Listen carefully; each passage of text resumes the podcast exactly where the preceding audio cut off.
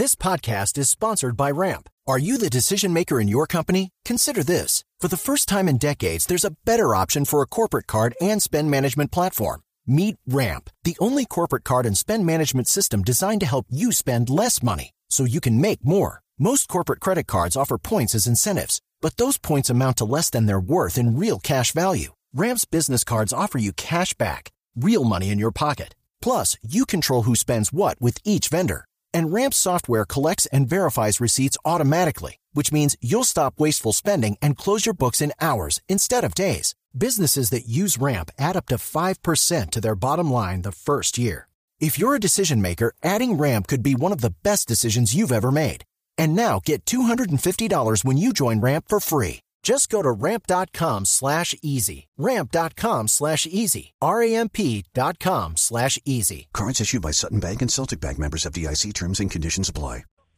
Bueno, como un guerrero, como un gladiador, como un luchador, como un defensor, un defensor innato del folclore vallenato. Eh, mi papá no se cansó, no se cansó de luchar por, por el folclore por, por defender el, el, el, la esencia del folclore vallenato y pues ya todos conocemos pues su, su, su historia y, y, la manera de pues cómo llevó la bandera del vallenato a nivel mundial. Estuvo en los premios Grammy, fue galardonado internacionalmente y por eso los homenajes siempre son importantes. Lamentablemente se quedó esperando el homenaje en su escenario natural en el Festival de la Leyenda Vallenata, pero ahora su Valledupar y su municipio de La Paz lo despiden con honores. Jorge Luis, ha sido usted muy amable, le mandamos un abrazo de condolencia.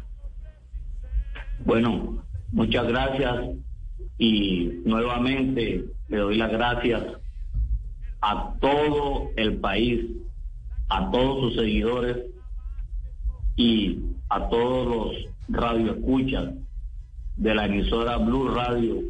Y gracias, gracias, muchas gracias a todos ustedes, pues eh, mi papá siempre fue una persona que se preocupó por mantener sus excelentes relaciones con el periodismo colombiano y de esa forma se lo están manifestando. Muchas gracias, Dios les bendiga.